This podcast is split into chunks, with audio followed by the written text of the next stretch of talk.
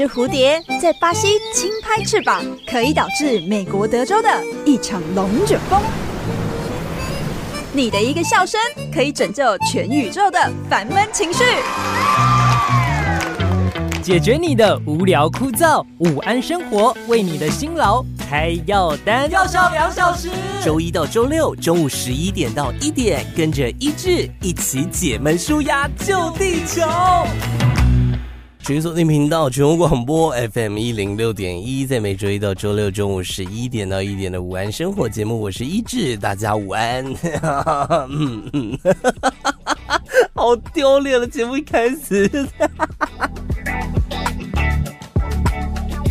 好了，我清好了，清好了。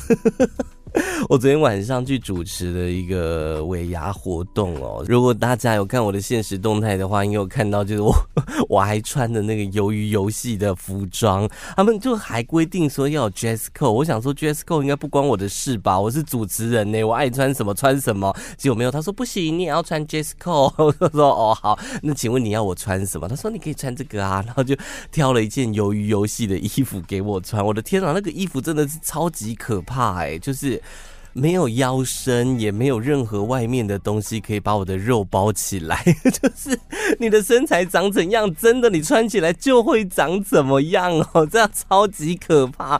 反正昨天度过了一个非常快乐、欢乐的夜晚哦，大家就是抽奖还抽得非常的开心，就连他们的执行长在讲致辞的时候还致辞到快哭出来，我真的是吓了一大跳。这样，反正结束之后我就直接回家，我也没有，我就吃了一点小小的东西，然后就回家了。就坐在客厅，越坐越觉得好像哪里不太对劲。那那个不太对劲是从呃很深沉发出来的，就是大概肚子的那个地方。半夜突然饿起来，真的是超级可怕。就是而且我昨天突然不知道哪里来的念头，突然很想吃拉面。而且我完全做错了，因为我下一个动作就打开 Google Map，打开旅游实际，然后开始去搜寻我家附近有什么拉拉面店，或者台中有什么厉害的拉面店。不搜还好，一搜。更饿，你知道吗？我找到了一间，它有什么布丁肉魂叉烧拉面、鲜贝叉烧冻饭，还有什么广岛叉烧海陆、广岛牡蛎拉面等等。哦天哪，越看越饿！我说真的，真的是越看越饿的。然后半夜你又很懒得出门，因为外面真的太冷了。昨天不知道为什么我以为回温了，没有哎、气温还是很低。然后你临时要找又找不到朋友，怎么办？我这昨天晚上超级。煎熬的，我想说，那我先去刷牙好了，是这先刷刷起来，至少我可以就是骗我自己说我已经刷好牙，不能再吃任何东西，也不能煮泡面的。我赶快刷刷刷刷完之后，躺在床上准备要睡觉，但是我的脑海当中就是拉面拉面拉面拉面鸡白汤鸡白汤鸡白汤啊！天哪，好煎熬啊！我想吃拉面了。我刚刚一上班，一到公司坐下来，马上传讯息给我朋友，问他说：“哎，你今天晚上要干嘛？你有要去运动吗？还是我突然很想吃拉面，你要不要陪我去吃拉面？”这样，他说：“哦，我没事啊，可以吃饭呐，但是不能吃拉面哦，拉面太精致了，不行，我在减肥。”哇，我想吃拉面。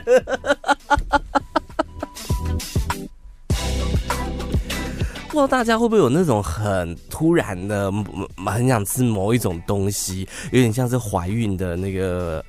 女性朋友不是有的时候就突然来个念头说，我想吃蚵仔煎，在半夜三点钟跟老公说，我想吃蚵仔煎，我现在就要吃蚵仔煎，然后老公就要全力以赴开始搜寻哪里有蚵仔煎，然后买回来就说嗯，我不想吃了，吃两口说哎、我不想吃了，就是有点那种心情你知道吗？莫名其妙突然想吃某个东西，说我马上要吃到的那种感觉。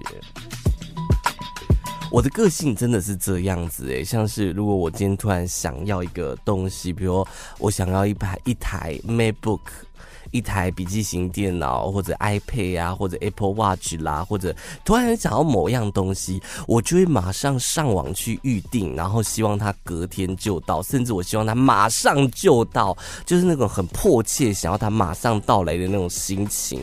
我不知道大家能不能懂我，但是我真的。现在很想吃拉面。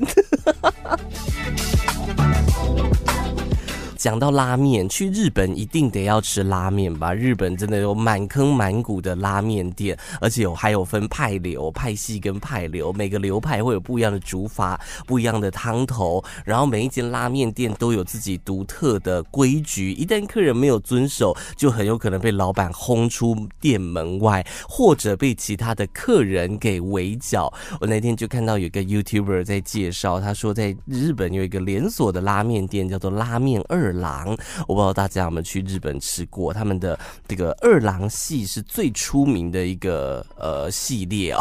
然后他就讲到说有一个 YouTuber 啊，前一阵子去吃，然后想要介绍这间拉面店，这间拉面店独。非常特别的地方就是，一坐下来马上就要点餐，点完餐那个拉面马上就会端上来，端上来之后你马上就得把它吃完，吃完马上就得离开，这样就完全没有让你就是说可以坐下来跟朋友聊天的时间，这样。可能是为了拼翻桌率还是怎么样哦？就有一个日本的拉面 YouTuber，他们就他就去了这家店，然后想要跟大家介绍，就一边拍影片一边吃。结果没想到这个老板呢，就在旁边一直看他，一直看他，一直看他。他大概花了十七分钟，不到半小时的时间，结束了他整趟的拉面之旅。但他还是被老板骂了。老板就说：“哦，你这个影片。”有点久哦，吃的有点慢哦，不要打乱我的批次好不好？什么叫做打乱批次呢？呃，在日本，尤其像是二郎拉面，他们非常特别的就是，他们呃是有算过的。比如说，我现在呃第一批人进来，我拉面端给你吃的时候，他就会马上煮第二批的面，所以你要马上把这个拉面吃完，马上离开。第二梯次的人进来，我才有办法那个。端上第二梯次的拉面，马上端上来，让他们马上吃。所以只要你花太久的时间停下来，或者拍影片，或者像这个 YouTuber 花了十七分钟，就很有可能会被骂，因为你有可能害第二批次他煮的那个拉面直接坨掉，就要必须重组，就会打乱老板的节奏。这也是老板会非常生气的一个原因哦。拉面店其实很多规矩，很多人都有讨论过。其实有些我自己也都觉得说，这些规矩会让吃拉面的过程不会觉得有点。压力蛮大的嘛，我就没有吃得很开心呐、我去吃美食，我就是要好好放松的吃，我还要赶时间，到底为什么呢？但是我觉得反而变成另外一种很特别的文化啊。你到日本去吃拉面，你就必须得要融入的，就是呃去遵守他们所定下的规矩。他们像是有些拉面店是哦人到齐了才能排队，这其实大部分的这个拉面店都会有这样子的规定，它不能解压缩。你有两个人，你就给我两个人排在那，你不要给我排一个人，然后轮到你的时候给我解压缩，变成八个人要进去吃，这拉面店其实会生气的。另外还有就是说，不要喷太浓的香水，在日本有几间拉面店特别规定哦，不准喷太浓的香水，因为你很有可能会影响到其他顾客，因为。拉面店的座位都很窄嘛，你一旦喷很香的香水，有可能就会影响到其他的客人，他们在吃面的那个呃心情上就会受到影响，你知道吗。另外啊，这个大家现在都是手机先吃嘛，对不对？然后先拍拍照发个动态，就很多拉面店都会规定，请你不要拍到我的厨房。为什么不能拍厨房呢？因为我觉得应该每间餐厅都会希望大家不要拍厨房啦，毕竟厨房算是他们的一个算是私房的，呃，可能有很独家的机密藏在里面，你又不小心拍到了，很有可能就会导致了机密外泄外流，对不对？Bye. 另外就是刚刚讲的，吃完请尽快离开，或者你要加面要提早告知，而且还有特别要提醒的就是吃拉面说不要先喝甜的东西，这其实不太算潜规则啦，这比较像是提醒大家，让你可以好好品尝拉面的小撇步，因为饮料里面它可能那些添加物糖分会附着在你的舌头上面，的味蕾就会钝化，就会降低或改变你对食物的敏锐度，这样子你在吃拉面的时候可能就不会觉得那么样的。好吃，所以有些拉面店也会希望说：“哎、你不要先给我喝饮料再来吃哦，不然你会吃不出我这间拉面好吃的地方在哪里。啊，你吃不出来，又要上网去写 Google 评论说：‘哎呦，就就一个拉面而已，又没有多特别。’老板也可能也不希望你去给他留负评。哎呦，好想要吃拉面哦！我还想说，我要不要等一下下节目就去吃？哎，那都是一个 kimoji，就是突然来的感觉，有没有？不然突然想吃拉面，突然想吃什么东西。但是你如果过了你那个很想吃的当下，其实那个感觉就会消退不少。就是说，哦，好吧，没关系啦，没吃到也没关系。但有一个东西是我昨天，昨天晚上突然又想吃，到现在还想吃的东西，那就是鸡排。继前天晚上突然想吃拉面之后，我昨天晚上躺在床上，大概半夜一点多。我就滑手机，滑着滑着，突然好想吃鸡排哦！我好久没有吃鸡排哦，怎么会这个样子呢？都在半夜刷完牙，躺在床上准备要睡觉的时候，浮现这种奇奇怪怪的想法。而且我我跟大家介讲哦，就是你的 IG 脸书最好是取消订阅一些什么美食部落客的那种账号。我昨天就是看到我有个朋友他在做美食部落客，他会去很多店，然后去采访，去拍那个美食的影片，然后他就是在。在呃剪辑之前，就是他会在自己私人的 IG 放上他这个生活的点点滴滴嘛，他就放了一张，就是他去拍了一个比脸大鸡排的，我不知道是不是哪一集叫什么名字啊，反正就是那个鸡排比他的脸还要大，他就手上拿着那块鸡排，然后在那个镜头前面晃呀晃呀晃的，然后我就突然好想吃鸡排哦。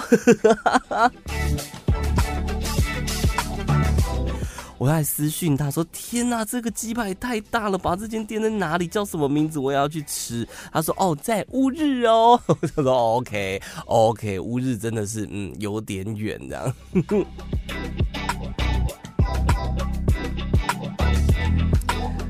怎么都会在半夜的时候就突然想吃某些东西呢？就是这些美食波洛克真的是要害死人呢、那个演算法也真是很可怕。就在半夜，你那个很饿，准备要睡觉的时候，跳出一大堆这个美食推荐影片，像是那个拉面也是哦，必须得前天拉面，我也是不知道为什么就跳出了那个拉面的菜单，你知道吗？然后呢，两颗牡蛎这么大颗就挂在那个海报上面，哇塞，真的是好饿哦。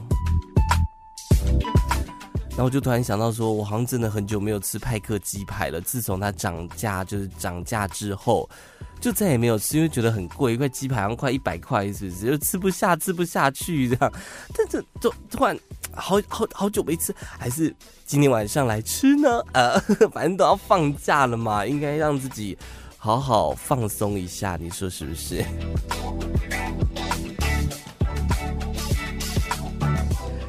这个网络的社群的传播的那个魔力，我们都说真的很可怕。就是比如说，像是你说科目三好了，也是在社群平台上面有人拍海底捞的店员在跳科目三，然后就掀起了其他海底捞的跟店员会跟进，跟进之后呢，一般民众也会学习一起跳，然后跳到最后，宁夏夜市就举办了一个科目三的舞蹈比赛。哎，不是昨天办完了吗？我怎么网络上面一个影片都没？没看到，真的是，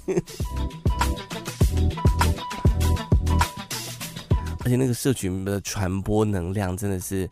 我真的觉得很可怕，就是大家不知道为什么就会想要跟风，然后去拍类似的影片，明明人家就已经拍过了，你也要跟着拍，这到底是什么意思呢？你知道最近在韩国的社群啊，有很多影片就是不断的在传播，然后大家就会模仿，然后这个模仿到最后是连他们韩国政府都出来叫大家不要再这么做了，真的有一点危险。他们最近在流传的影片叫做“油炸环保牙签”。先吃播的风潮，这样。他们那个环保牙签就是取代过去我们常常在用的那种木头的牙签，然后它是用玉米或者马铃薯淀粉所做的，然后有微量的色素跟山梨糖醇的这些成分。原则上啦，它的成分你这样看上去都是可食用的材质嘛。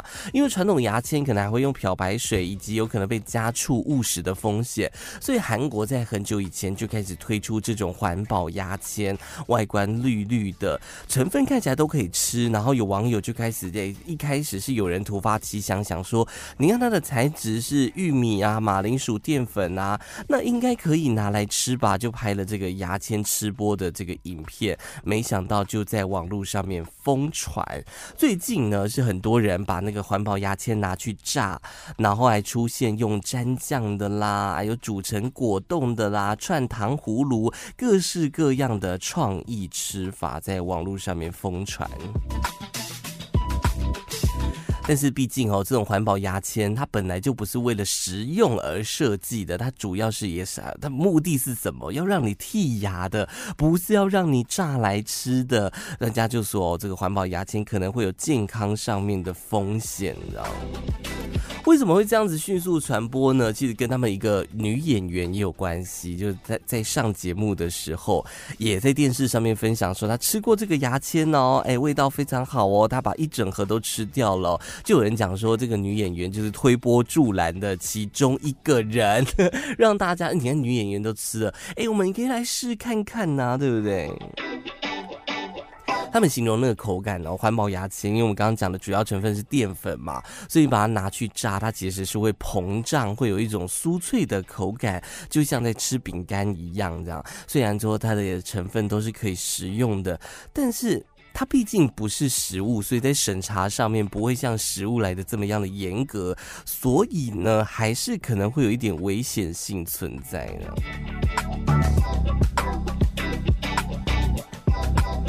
我就问，到底是多穷，穷到要去吃牙签，而且牙签炸完之后是哦哦变酥脆。OK OK，我一开始看到的时候，我想说那个喉咙不会把你的喉咙刺，呃，牙签不会把你的喉咙刺穿吗？很可怕哎，但。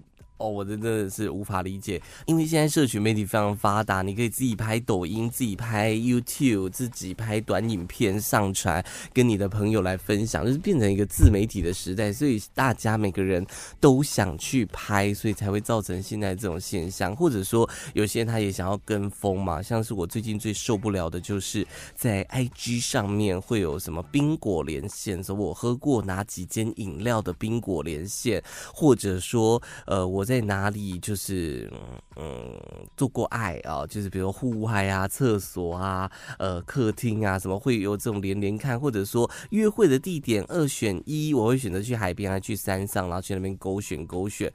我每次都觉得干我屁事啊！没有人想知道你的宾果结果是如何，为什么大家都要一直拍出来？我每次看到的现实都要翻那个白眼，然后把它划掉，翻那个白眼把它划掉。到底 Who cares？真的是，这科目三的话题不知道要到什么时候才会结束哦。这个哦，有到底每天都在科目三，到底要科到什么时候？我想到宁夏夜市那科目三不是已经举行完、举办完了那个舞蹈比赛吗？后来查了一下才发现还没啊，在二十五号，二十五号什么的？哎，礼拜四，哦，后天后天才要举行。我说哦，好。好啦，哎、我其实一直在想说，他不知道会不会有网络直播耶，好想看哦，就看大家在那边跳科目三，然后 看一下会有几个人受伤。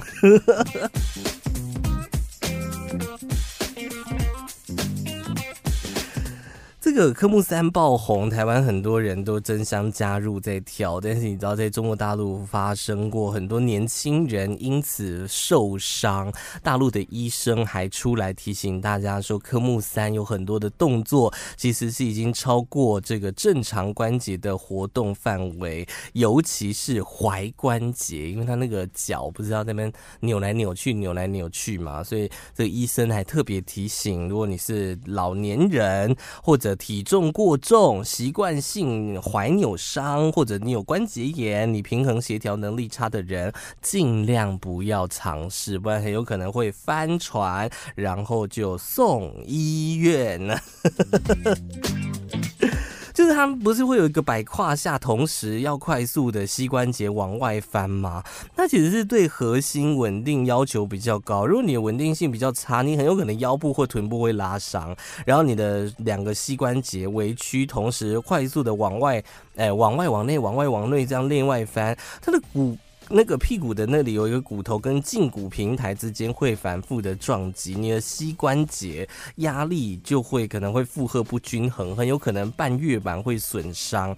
啊，如果力量传到骨面，还有可能会骨挫伤等等的，会有一大堆的伤害。所以我就说那天那个宁夏夜市科目三可能是要准备大概六十辆这个救护车啦，哈，可能同时有很多人都要送医院，不知道，好想看一下直播，就是我想看直播的原因，会不会翻船的人一大堆的。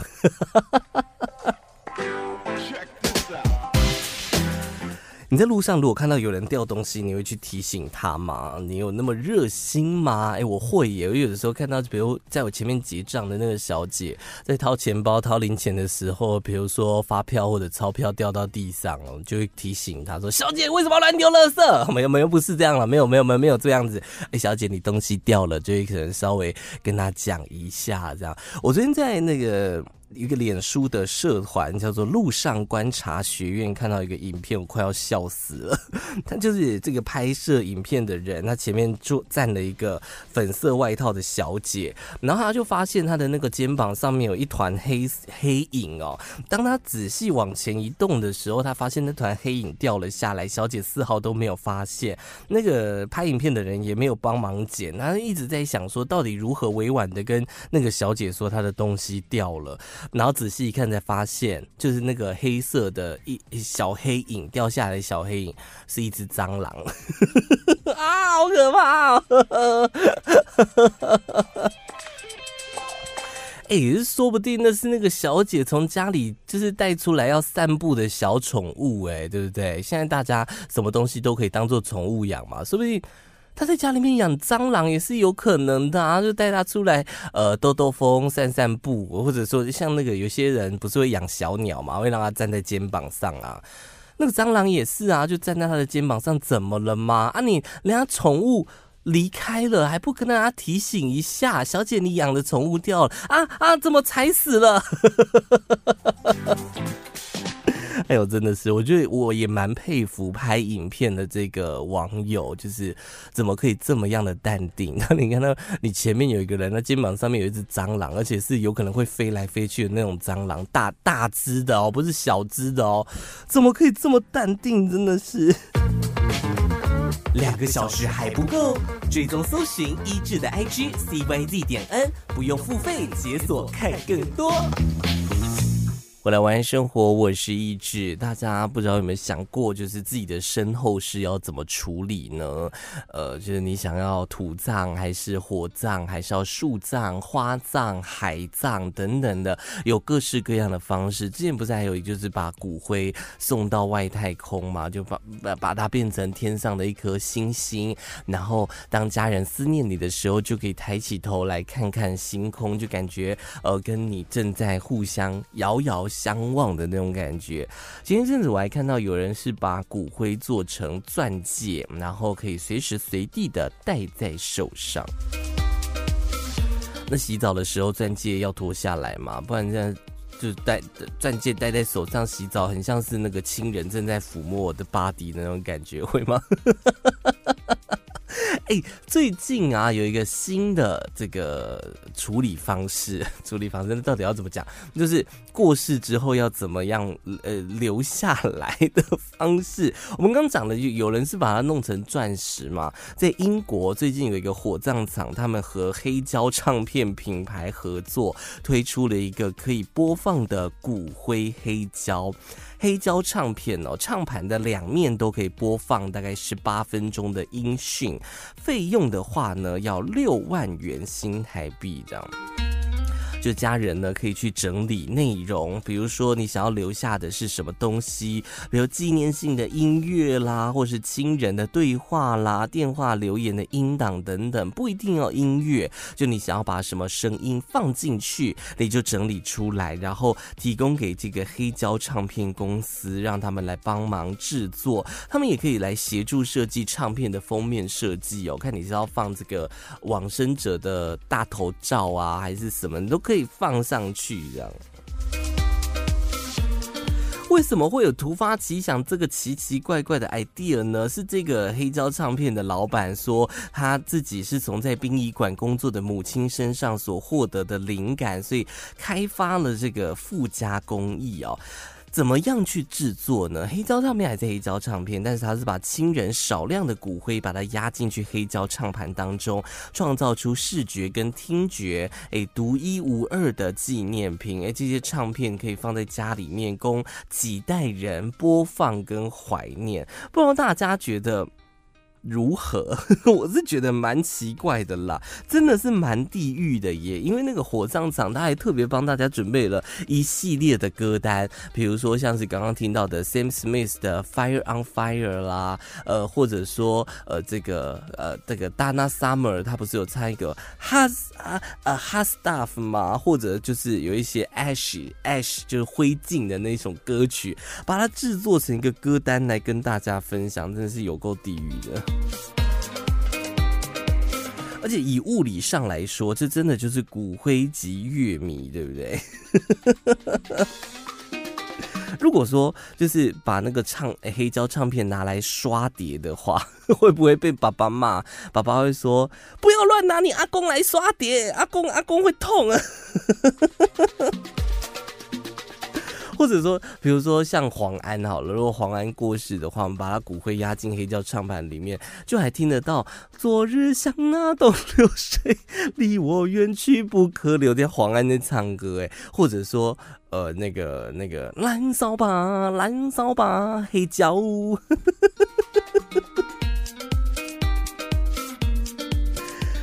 真的是蛮，你要说他很酷吗？是蛮酷的啦，但是又觉得。很奇怪耶，我我大家不知道能不能接受这么前卫的一种处理方式。我我自己是觉得很好玩，但是我不会想要，我也不想不，我自己本人不会想要，我也不会不会想要把我的家人 压成黑胶唱盘。哎呦，真的是觉得有点地狱啊！我觉得手机定位是一件非常可怕的事情，就是时时刻刻被人家追踪的那种感觉。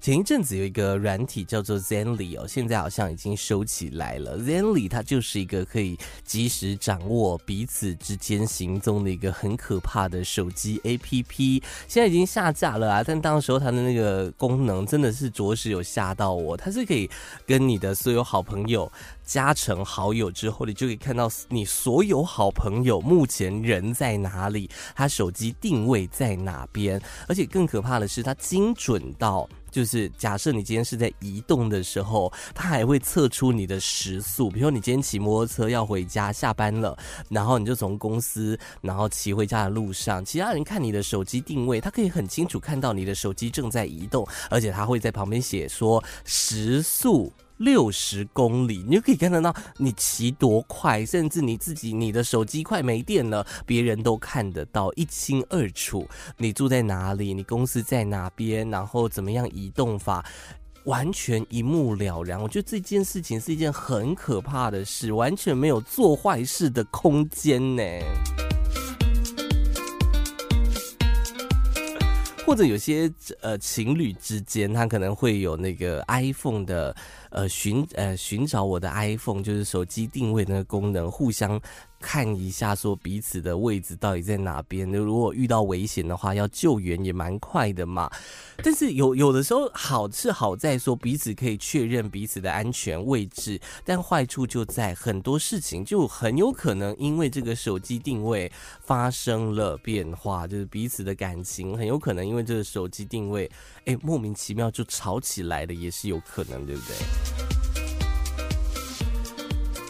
在网络上面就有网友在分享这个故事，他说他给给刚交女朋友，这女朋友是也是刚交往一个礼拜而已，然后是在夜店认识的。这个女生是一个知名大学的这个学生，然后呢，他就是在聊天过程当中，他有跟这个网友讲说，他很喜欢去汽车旅馆。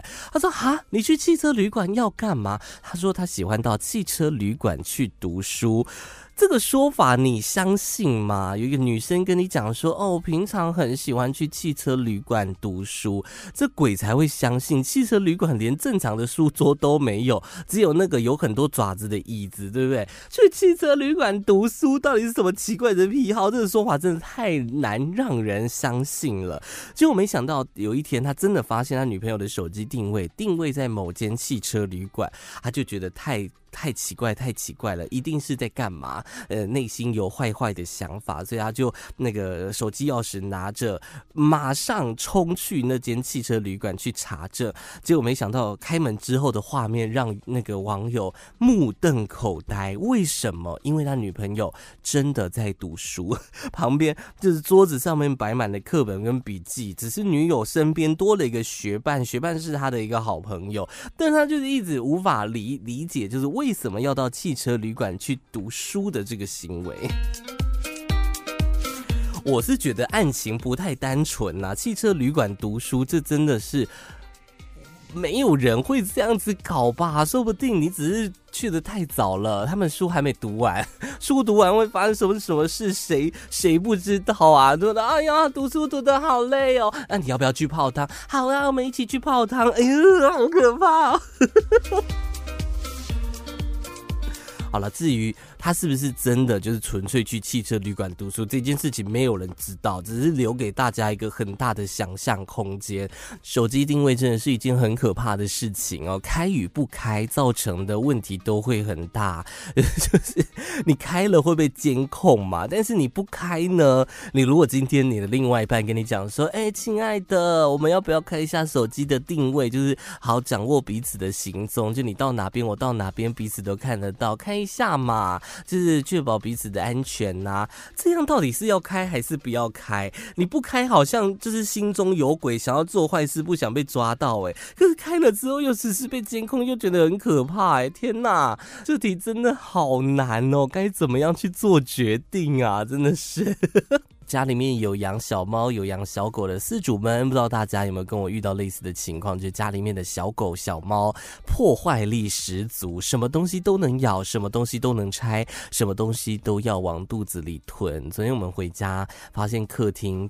哦，像打仗一样乱到一个不行，然后到底发生什么事？地上怎么那么多泡棉？后来我们冷静下来才发现，说那个泡棉是我们沙发里面的泡棉。天哪，怎么会把沙发咬开呢？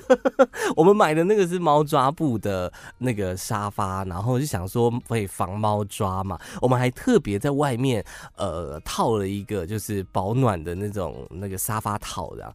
沙发套被咬破了耶，然后沙发整个被拆开了耶，然后那个好像在寻宝一样，一直往内挖，一直往内挖，好像里面有什么宝藏一样，然后整个地上全部都是泡棉，然后我们昨天真的是回家傻眼到不行，想说回家就是要好好放松嘛，结果没想到哇，沙发不能坐了。后来我们就开始加工，因为它那个没有咬得很烂，所以我们就开始加工，就是拿那个 电灰布，你知道吗？开始粘沙发，开始加工加固，然后想说天哪，怎么会破坏力怎么那么厉害呢？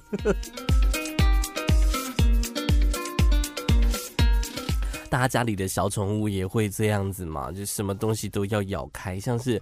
呃，我室友室友养的那只小狗啊，那他们他们会买一些小玩具给他，然后他的牙齿也不知道怎么样，就是非常的强劲，然后是一只棕色的米克斯，然后就是买完玩具一回家拆开来丢给他，不到五分钟，那个小玩具的棉花全部都被咬出来，我想说天哪，这这玩具也太快就报销了吧。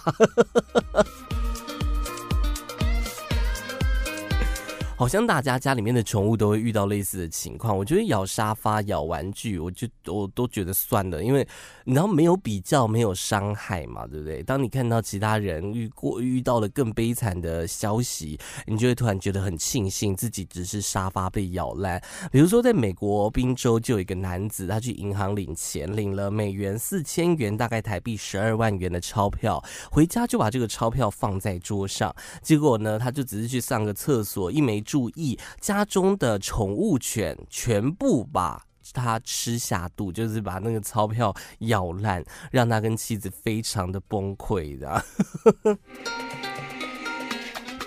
他们家养的是一只黄金贵宾犬，然后把趁他们不注意的时候，把家里面四千元美元放在桌上的十二万元台币的钞票全部都吃光。他老婆讲说，她突然听到丈夫在惨叫，想说到底发生什么事，然后丈夫就说他把钱全部咬碎了。那老婆一开始还想说是在开玩笑的，结果没想到一看竟然是真的耶，怎么办呢？那笔钱那是要拿来付那个工人帮他们修缮家里的费用，才刚领出来，马上就。报销了，怎么会这样？你知道他们最后怎么处理吗？他们开始就是等这个小狗排泄之后，开始洗钱，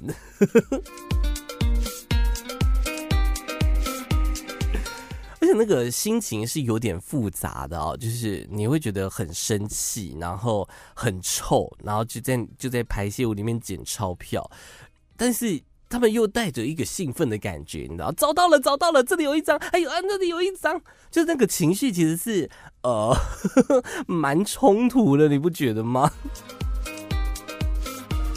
另外，像是大陆上海有发生，有一个珠宝店老板哦，就在跟客人介绍钻石，然后呢，他就把那个裸钻就摆在桌上了，然后他只是转身去拿个东西，转过头来想说那个裸钻怎么不见了？一开始还以为是那客人拿走，你知道吗？气得跟客人。杠起来耶！客人就讲说：“是你家的猫，是你家的猫。”他说：“我家的猫不可能会动我的裸钻，怎么可能？你不要这边给我骗哦！”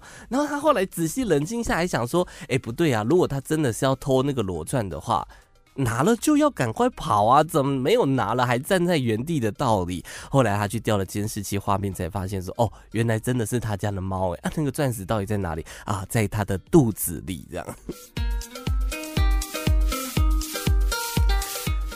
结果呢？发生什么事呢？诶。大家应该都可以想象得到，又是一个 寻宝游戏。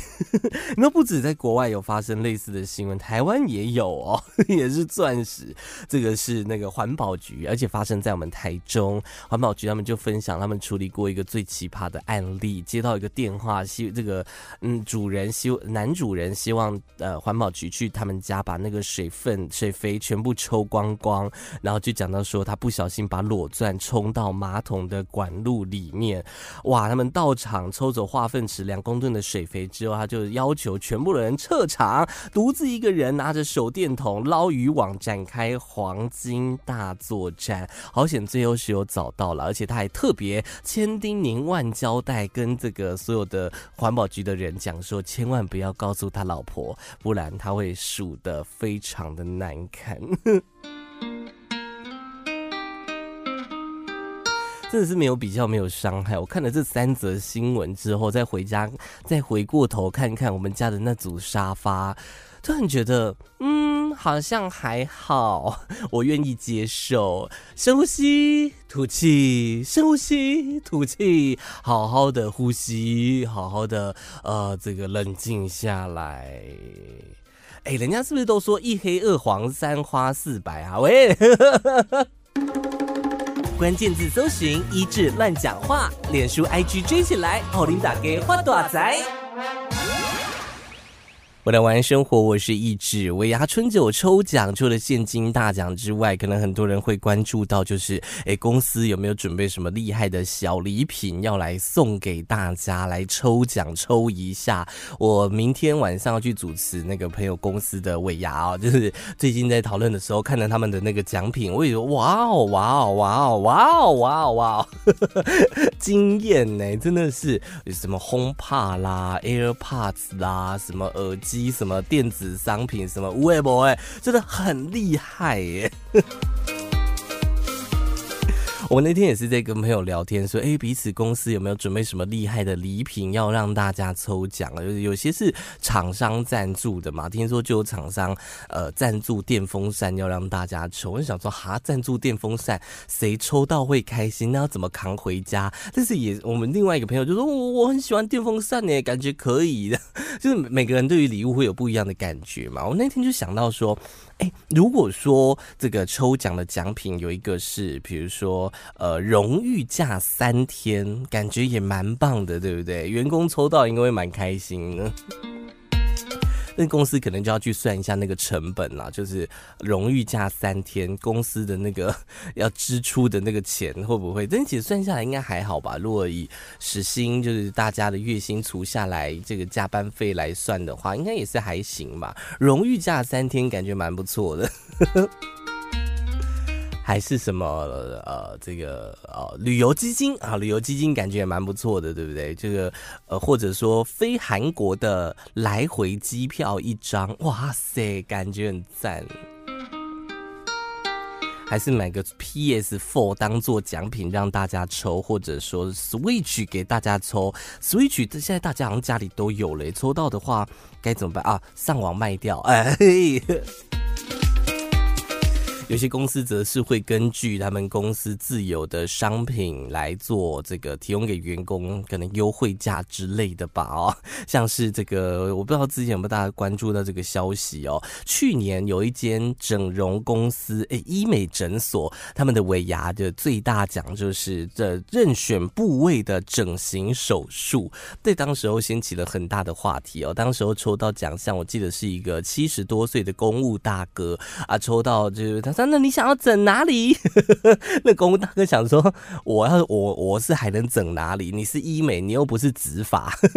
结果呢，他就说他要转让给他的太太啊，顺便安泰做一下，这样。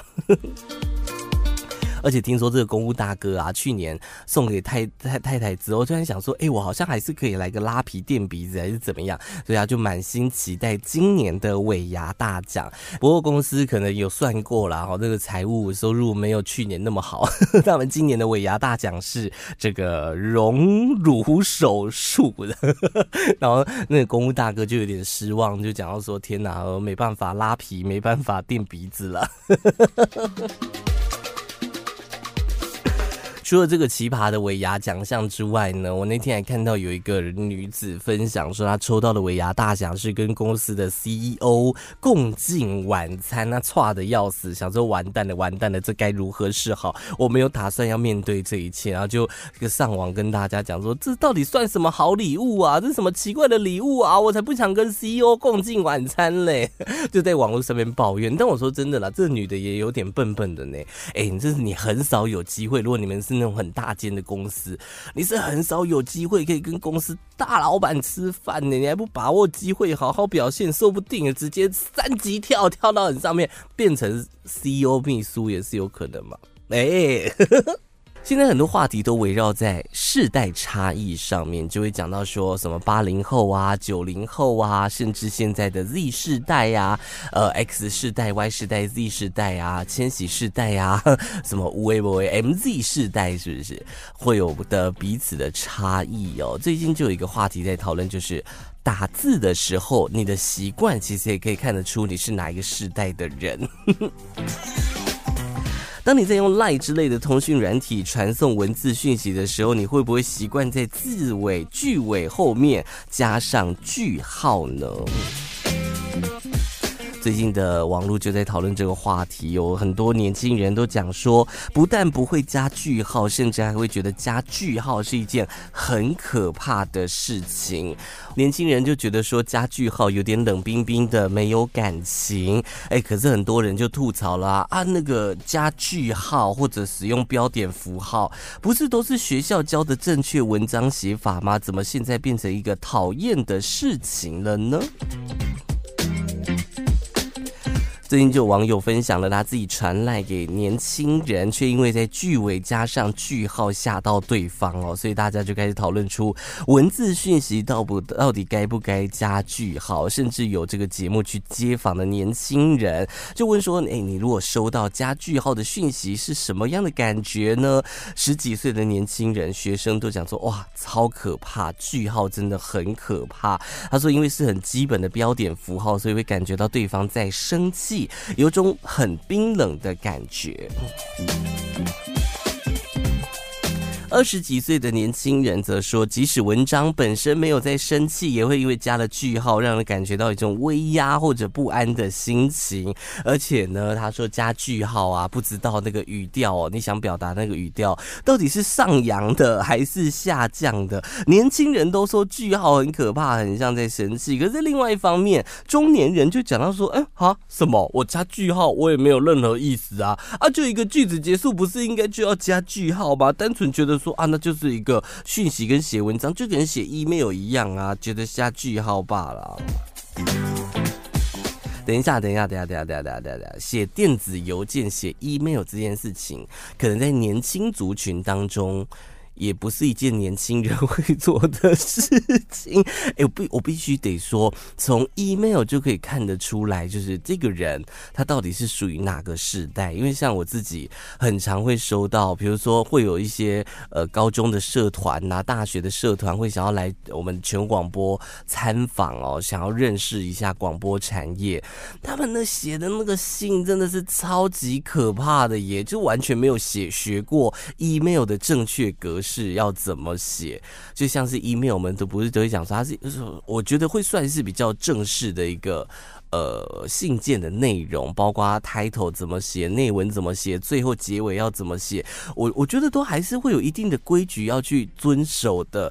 但是我发现，就是现在的年轻人、大学生、高中生，他们没有在管这些东西，而且他们就像写 email，像是在写烂一样，就是请问一下，我们想去参访哪一天有空呢？问号没了。甚至还有一些，就是他们的讯息会写说：“您好，我们是什么什么什么高中的广播社，我们想要在一月二十几号的下午三点去参访，请问可以吗？”这样，我心里想说什么？你都已经时间定好了，你来跟我讲说可以吗？你有问过我的意见吗？你有你有问我想不想要吗？不是应该先问说：“哎，我们有意愿想要去参访，请问可不可以？如果可以的话，我们后续再来约时间吗？怎么我们要配合你？是不是？”我我不知道，我自己看到这种信件，我都觉得很生气，就觉得说，是都没有学过，只是上网查一下 email 怎么写也好，就这样随便传，像在传赖一样，会不会显得我有点老扣扣啊？有些上班族就会讲说，哦，好，我们再回到讲传赖这件事情，他就觉得说，呃，如果讲的是公事，无论如何都会想要加句号，但这件事情反而造成年轻人的一个困扰。我自己以我自己而言呢，我觉得，呃，传 email 当然是要正式的，你的逗号、句号、换行、开头、结尾都必须要很完整的一个公式的一个格式出来。但写赖，我反而觉得就是不要加。任何标点符号，我是属于不加任何标点符号类型的，因为我觉得加标点符号好像就是要跟人家吵架的那种感觉。你传讯息的时候会习惯加句号吗？我我我我自己反而是，如果我真的加了句号，那就代表我真的很生气，就是句号，我句点了，我没有要继续跟你聊了，就这样的那种感觉，然后。其实这个心理现象，呃，我在想能不能延伸成冷暴力的联想？哎，就是当熟识的人，你认识的，原本讲话都嘛嬉笑怒骂，没在客气，突然呃跟你很正经八百的讲，很客气的讲话，你就会觉得说，哎，对方是不是在冷战，在不高兴，是不是在不喜欢我？表面上讲话很正经、很客气，反而是对你那种不理不睬的态度，很有可能这种情况会发生在家人、同学。朋友身上哦，很多人都经历很多，所以看到这种正经八百的句点，就会联想到这种场景，觉得很可怕。这样，我觉得也是要看呐。如果是认识很熟识的朋友，平常聊天传赖都没在加标点符号，突然加了标点符号的那种转变，你可能就会联想到说，哎。是不是发生什么事？但如果说是刚认识，就是新认识，比如长官或者说呃长辈，他们在传讯息加了个句号，加了个逗点符号，嗯嗯，就就也不用害怕成这样吧？说不定人家的这就是人家的习惯呐。你有没有曾经朝着湖水、泉水或者喷水池之类的地方丢硬币来许愿呢？这个我发现全世界大家好像都有类似的习惯哦。只要看到这个喷水池，就会想要丢钱进去，然后啊，拜托你祝福我身体健康、万事如意、赚大钱哦之类的。像是我们之前有跟大家分享过，国外有一些博物馆在疫情期间就是游客人数锐减嘛，但是他们没有收入，但是公呃这个博物馆。还是必须要持续维持运营，但是收入减少，那该怎么办呢？他们就开始去打捞这些博物馆外面的一些喷水池的这些古迹，把里面的钱捞一捞，哇塞，超级多！你知道，在日本茨城县有一个泉神社，它顾名思义就是供奉着一个水神的神社哦，而且它还有这个清澈泉水，这个泉水也经常被香客丢满了硬币。这个神社最近就上网发文呼吁大家说：“拜托大家嗯，倘够弹硬币呀哈，呃，从来也没有讲到说这个丢硬币许愿很有用啊，而且打从一开始就有明文禁止不要再朝泉水丢硬币了，怎么一回事呢？” Thank you. 日本茨城县的这个泉神社啊，供奉着水神，旁边还有一个很漂亮的泉水哦，就是非常的清澈，非常的干净。不过仔细一看呢，在那个泉里面有超级多呃满满的硬币，这样他们也设立了非常多告示牌，叫大家不要再朝泉水丢钱了。这些钱币丢到池子里，大量的金属很有可能就会导致泉水变质，甚至不再清澈。你知道有多夸张吗？他们在那个池子旁边甚甚至还设了一个非常大的香油钱箱，但娜扎就是不想丢在香油钱箱里，硬要丢在池水里面，啊。我的全世界各地都有这样的习惯，而且夸张到什么程度？就像我上一个小时有跟大家分享，我们大学里面有一个喷水池嘛，那个喷水池就是大家生日就会被丢进去的那个喷水池。你知道那个喷水池里面也有钱吗？到底谁在那边丢那个钱？我真的是不懂哎、欸，到底要跟谁许愿？我真的是，而且它就是一个。呃，莫名其妙的效应，只要一个人丢钱，其他人就会跟着丢进去。那个喷水池明明就没有什么人保佑，但是就是会有人丢进去，这是什么所谓的破窗效应吗？而且其实你看，像迪士尼乐园也有类似的情形，就大家就会，呃，大家也觉得莫名其妙。你丢钱到迪士尼乐园的水池里，到底是想要求谁的保佑呢？米奇的保佑吗？还是米妮的保佑？还是唐老鸭？讲到这个许愿硬币呀，可能很多人会想到意大利的罗马喷泉。就据传说，这个只要背对着这个特雷维喷泉投入硬币许愿，呃，只要投进去，然后保证自己会再回到罗马游玩的话，他们的愿望就会成真。在那个喷水池当中，一年下来，游客投入的硬币加起来折合台币大概有五千多万元呢，就是这么夸张，还是大家在期待？的就是那个喷水池会跑出一个精灵，呃，一个女神，然后会问你说：“哇，你掉的是这个金色的钱币，还是这个银色的钱币呢？” 所以这样子去问的吗？你知道刚刚所讲的这个特雷维喷泉啊的硬币吧，加起来一年都有五千多万台币。曾经在二零一九年吧，我记得好像就有一个新闻讲到说，罗马的市政府跟这个喷泉的，呃就是呃。呃，整理这些钱的人起了一个纠纷哦，因为这个特雷维喷泉，我们刚里面的那些五千多万元，听说是会捐助给弱势，就他们会固定定期的去打捞，捞起来的这些钱会分给一些弱势团体呀、或者说给街友团体，让他们去做运用。那后来罗马市政府知道这件事情之后，就有在想说，可不可以把里面一些钱拨一点给我们市政府，让我们去维护一下、维修一下古迹，然后。市政府、市议会还批准哦，然后就要去执行，结果没想到就掀起了大家的讨论。因为我们刚刚讲了，钱是要去给弱势团体做运用的嘛，很多人就在抨击罗马市政府，你现在是在从穷人的身上剥夺他们的钱吗？剥夺他们的福利吗？听说那个罗马市长的声望就因为这件事情一落千丈，这样。像是许愿井或许愿池投硬币的文化，其实在各个国家都有，比如说像在中国、欧美、印度、泰国、日本等等的地区都有。而我们刚刚讲的特雷维喷泉，我觉得也是因为流行文化的关系，所以让大家更多人会去那边投硬币啦。哈。因为我记得《罗马假期》这部电影好像就有到那边去做拍摄，然后呃，这个抛硬币许愿的情节也成为一代人这个关于爱情跟浪漫的经典回忆吧，所以才会吸引那么多人都到那边去投钱。